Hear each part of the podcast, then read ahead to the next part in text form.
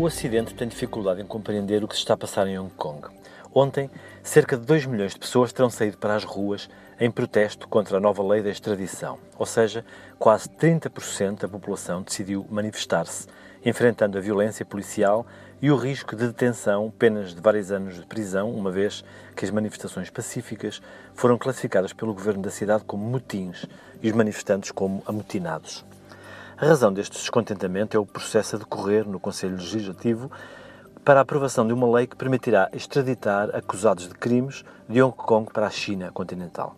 O chefe do governo, Carrie Lam, explicou que a nova lei é necessária para que Hong Kong não se transforme num santuário internacional para criminosos. Mas é óbvio, e os Hong Kongers percebem-no muito bem, que a lei da extradição abre a possibilidade de que qualquer suspeito, incluindo os de crimes políticos, possa ser levado e julgado na China e pelo seu sistema judicial controlado pelo Partido Comunista, que inclui sentenças de prisão por delitos de opinião, julgamentos sem direito a defesa, interrogatórios sob tortura, etc.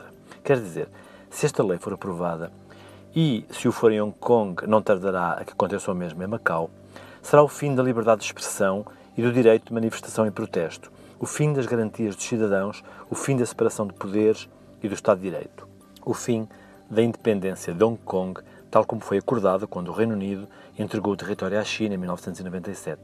Segundo esse acordo, idêntico ao que foi assinado com Portugal a respeito de Macau, Pequim compromete-se a manter a regra de um país, dois sistemas durante 50 anos.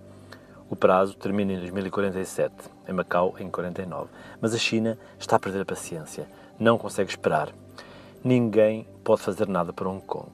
A qualquer comentário vindo do estrangeiro, Pequim responderá que é uma ingerência no contexto da guerra comercial com os Estados Unidos e que os habitantes de Hong Kong estão a ser usados para enfraquecer a China. Os 7 milhões de Hong Kongers estão encurralados. Vivem sob a ameaça da invasão de um país vizinho gigantesco e autoritário, mas não podem fazer nada porque é o seu próprio país. E vivem no pesadelo de um golpe totalitário com data marcada. A contar os anos para o fim, faltam 27, num prazo que a qualquer momento pode ser antecipado. Ninguém pode fazer nada pelos habitantes de Hong Kong, mas mesmo assim eles saem para a rua, aos milhões, não para lutar por salários melhores ou contra o desemprego. O que eles querem é liberdade. Enquanto no Ocidente milhões de pessoas votam em partidos fascistas ou nem sequer votam, em Hong Kong, onde os dirigentes não são eleitos pelo povo, as pessoas vêm aos milhões para a rua para defender a liberdade. É isso que é tão difícil de compreender.